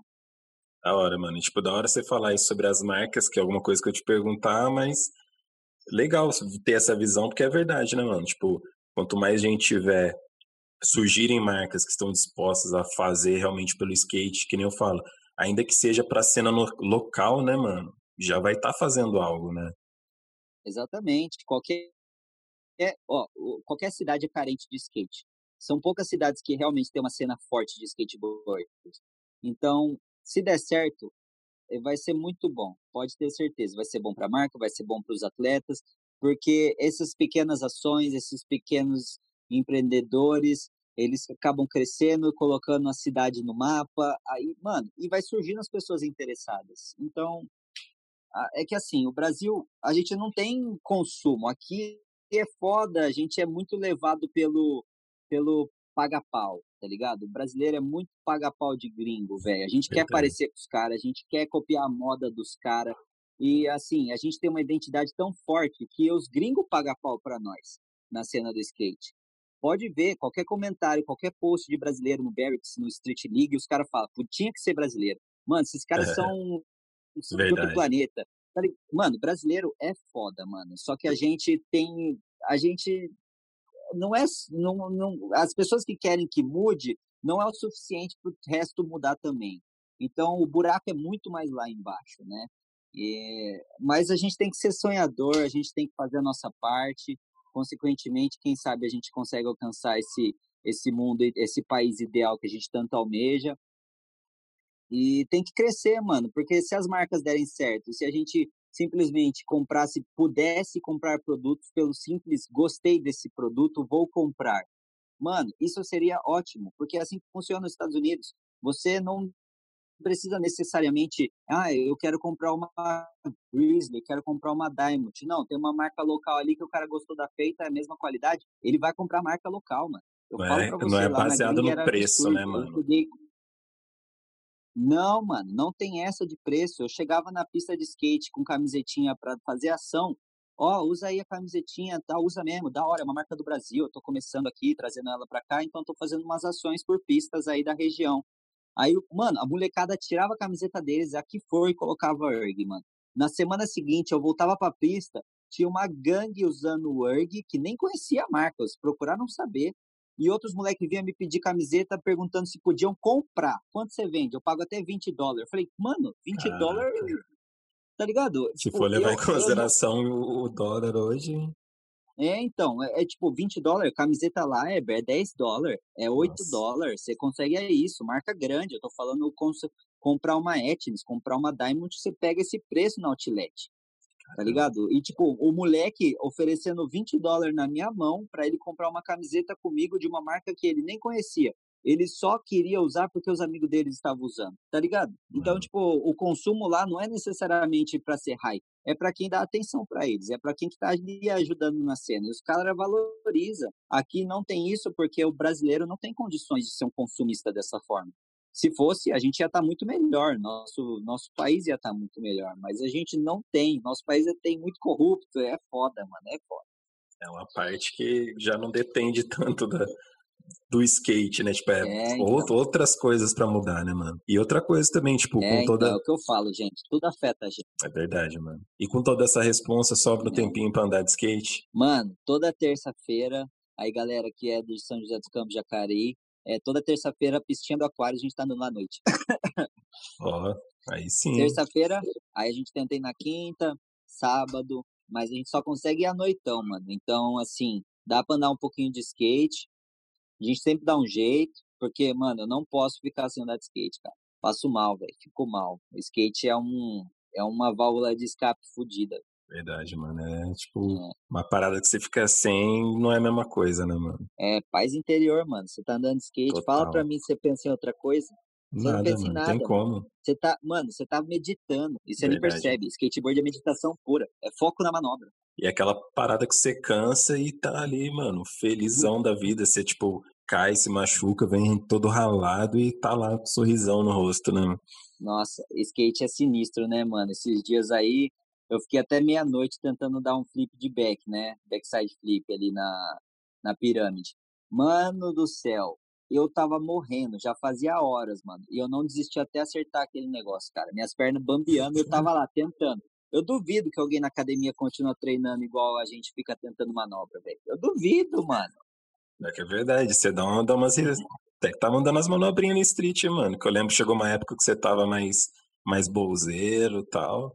É, eu tô acompanhando então, os videozinhos lá, eu vi o flipinho de back, eu falei, ó. Oh, você viu, né? Eu vai tô, vendo, várias na manga. É, o streetinho eu tô treinando porque eu dei uma estagnada no bowl, mano. Não, não parei de evoluir. Aí eu falei, mano, falta street para ter o molejo e colocar no bowl, mano. É isso que eu foquei. Aí comecei a variar nos clipinhos, nos backside, frontside, melhorar para ver se eu conseguia fazer alguma coisa na mini rampa de novo. E realmente deu certo. Eu saí um pouquinho do, do, do, do que estava de costume e tentei inovar em outras coisas para ver se o rolê melhorava e, e voltava a, com coisas novas. E deu certo, mano. Foi bom eu ter mudado um pouquinho pro street. da hora, mano. E tipo, mais um pouquinho de, de erg, né? Tudo é erg, é o skate, enfim. É, quanto aos relançamentos, mano, tipo de shape e tal, tênis, é, como que é o critério, assim, tipo, tem que ter muita Olha. galera pedindo ou é algo que, tipo, vocês definem, sei lá, vai ter uma vez ao ano, como que então, funciona? Então, ó, ó, pra a galera que exige, muita gente, a gente recebe, além de solicitação de apoio e patrocínio, a gente recebe muita solicitação de relançamento. A gente tentou fazer os, os tênis uma época novamente, só que não deu certo devido à fabricação. E, assim, é muito delicado você conseguir fazer um produto que atinja suas expectativas. E a gente sempre é muito exigente com questão de qualidade, porque a gente acredita que a gente tendo um preço bom e uma qualidade boa é um dos motivos de que a ERG está na cena até hoje, né? Uhum. Então, assim, para a gente fazer um relançamento, a gente precisa de um bom fabricante, um bom fornecedor, e a gente não quer soltar qualquer coisa, porque se você soltar qualquer coisa, você vai se queimar muito legal. Muito fácil. Então, tipo, pô, é, lógico, a gente tem planos para um relançamento de shapes, galera. Temos, queremos, sonhamos. E tênis, que a galera era apaixonada, mano. Ninja, kamikaze, essa Sim, mano. Assim. Nossa, tipo, eu lembro, tipo, no comecinho, mano. Com o Zinho em azul, assim, no meio, tipo, no é, meio branco. Mesmo. Nossa, mano. Esses tênis eram absurdos, gente, mas para ah, muitas pessoas não sabem, eles eram importados, eles vinham da China. Caramba. Hoje, hoje a taxa de a taxa de importação e exportação é absurda para você conseguir trazer produto para cá é uma nota. Então assim, as coisas dificult... ficou muito mais difícil você fazer bons produtos aqui no Brasil, porque a nossa própria mão de obra, maquinário não é tão especializado ou tecnológico quanto dos, do interior, né, de fora do exterior. E então, assim, galera, é, vamos tentar, lógico, o nosso tênis a gente quer muito voltar a fazer, temos nosso plano e projeto. Relançamento de shapes, podem aguardar novidades para o ano que vem. Eu não vou afirmar, mas eu também não vou negar. Então, podem aguardar para o ano que vem que vai rolar alguma coisa boa aí. E é, é, é, é, é complicado porque tem que achar bons parceiros, gente, para você conseguir fazer relançamentos. Você não pode deixar é, a expectativa da galera é, decepcionar. Você tem que atingir as expectativas dele. Então não pode soltar qualquer coisa. E a gente que tá tanto tempo assim, eu aprendi muito com com o meu pai, é, tem que ser cauteloso. É um passo de cada vez, pés no chão, não querer ficar deslumbrando muito, porque se você quiser fazer muito e você pode acabar se ferrando. Então, assim, não é o momento para isso agora também. Então, assim, é, a gente é cauteloso, mas com sempre com boas com boas intenções aí para que a gente consiga atingir a expectativa aí dos consumidores de erg, né? Da hora, mano, da hora explicar isso aí que, né, é aquilo que a gente fala, né? Tipo, a pessoa entender que é todo um processo e nem tudo é só querer e já fazer na hora, né? É, é difícil, gente. É difícil você conseguir um, um bom produto. É lógico, você tem que ter, você tem que ter os, os parceiros certos. Você tem que conhecer a galera.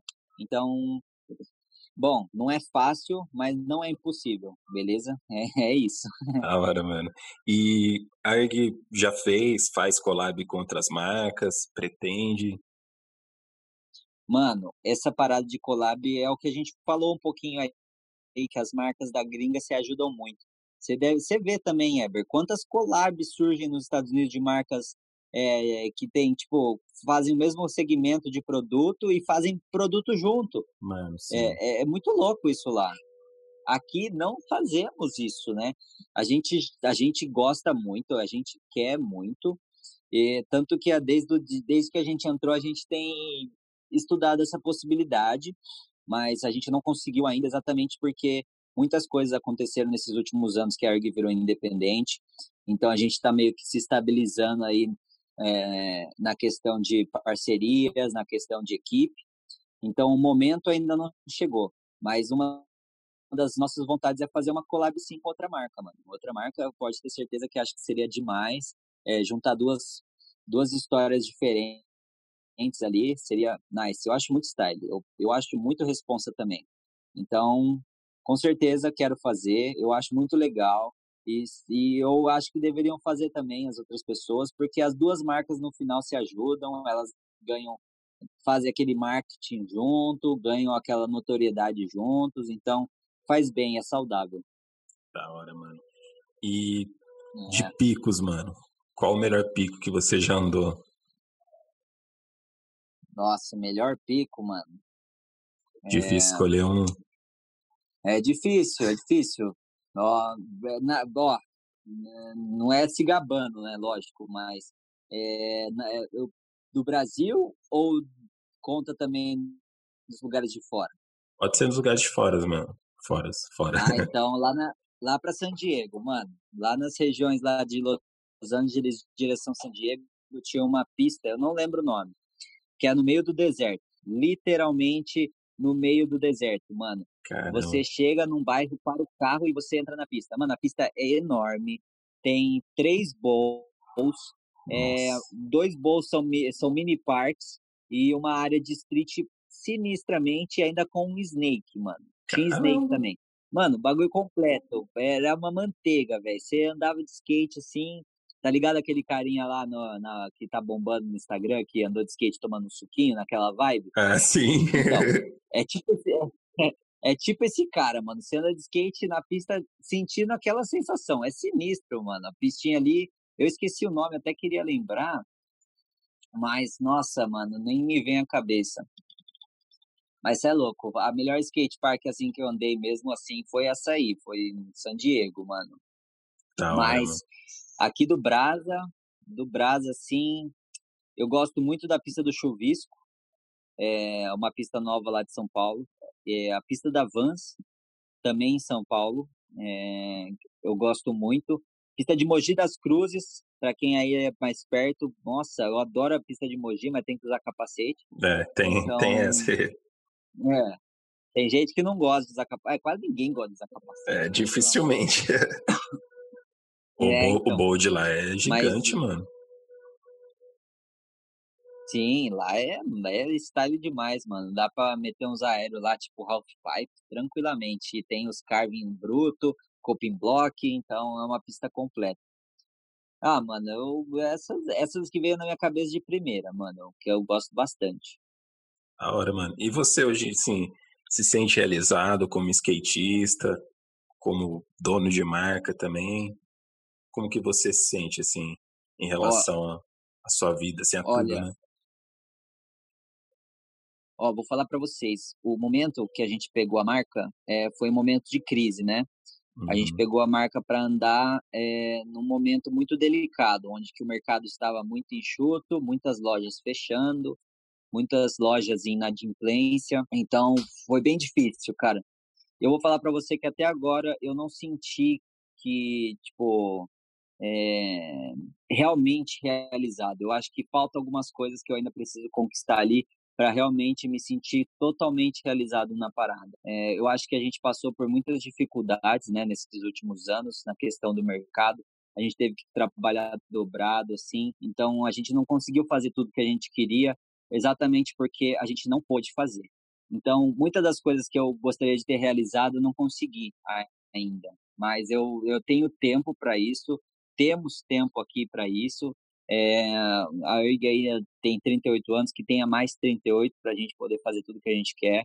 E eu acho que a gente está chegando perto aí de realmente eu estar tá me sentindo totalmente realizado na, na parada do skateboard, na parada de ser um empreendedor novato aí.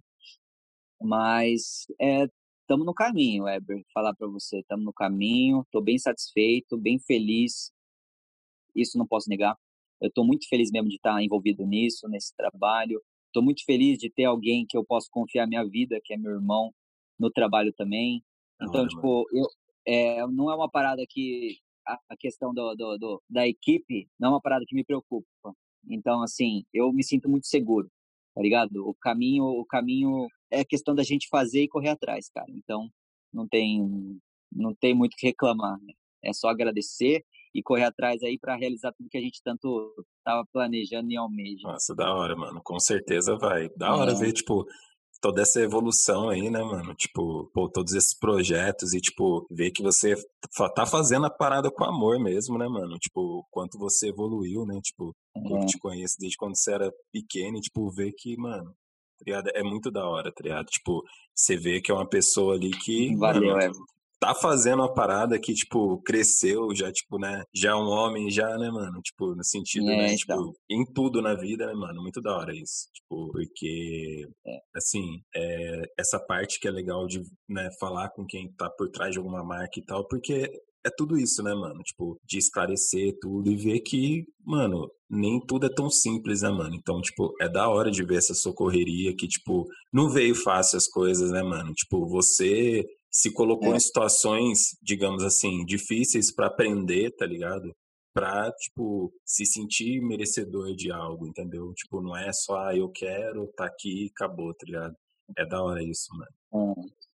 É, é isso é uma. É, obrigado, viu, Herbert? Tá ligado que gratidão total aí pela amizade, pelo reconhecimento. Realmente deve, é, a gente Uh, eu e o Weber aí, galera, pra vocês terem uma noção, a gente andava de skate todo final de semana junto aí por uns anos. E, tipo, a gente, ele era um, já era quase, tinha seus, quantos anos você tinha, Weber? Quase 18 já? É, já tava perto dos 18 já, mano. Já, né? Então, a gente tinha aí quase 6, 7 anos de diferença, mas a gente andava de skate se divertia como se não, a idade não se importasse. Nossa parada era andar de skate. Então, assim, é, realmente é diferente, né? A gente vê o tempo passar. E eu aprendi a ser muito grato, mano. Eu sei o quanto meu pai lutou pela parada.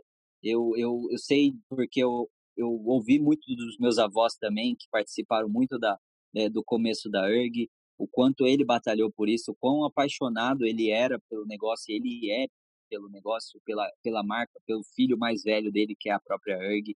Então, tipo, mano, é, é gratificante. Eu me sinto honrado, é, eu, eu me sinto até demais. Por isso que eu vejo que, como eu falei para você, a pressão existe, porque uhum. é uma parada muito grande, envolve muitas pessoas, muitas pessoas têm história com a marca.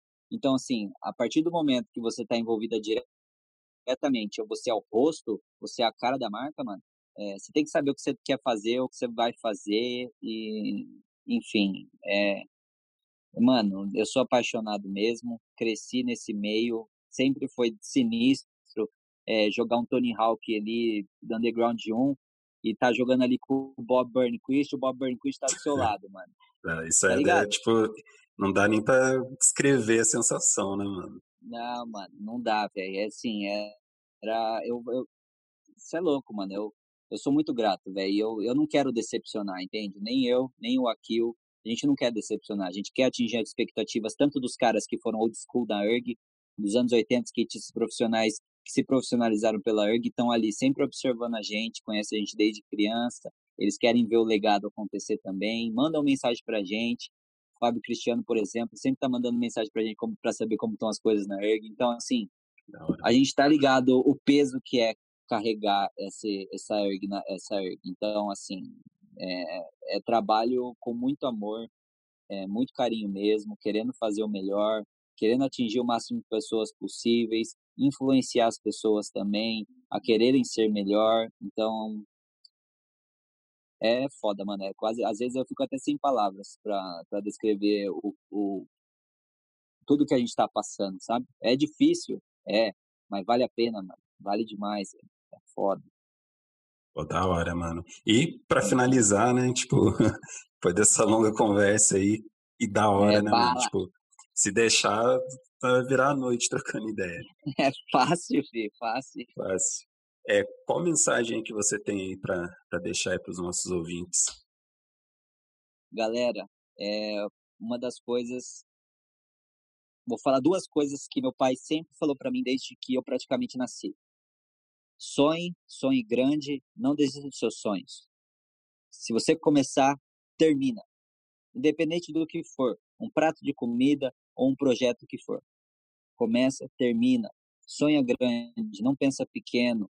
Tenha grandes, é, ima, imagine grandes coisas, grandes possibilidades. Você é capaz, mano. Você é capaz.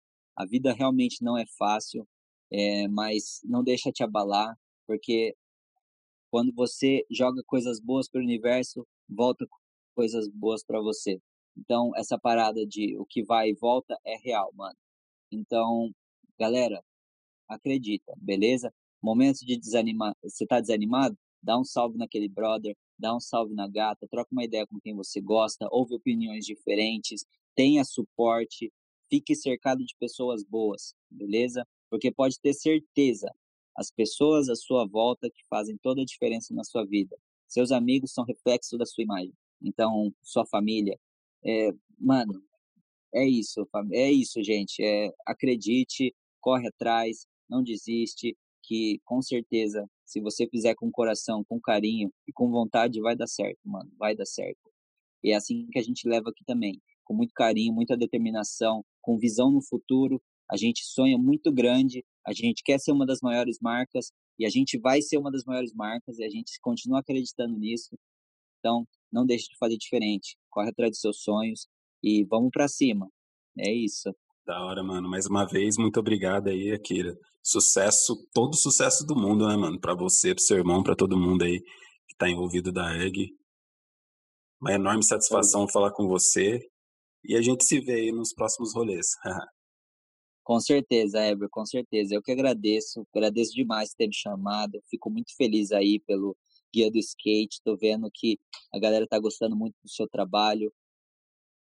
É, de eu agora ter podido participar aí de uns podcasts, eu fico muito honrado.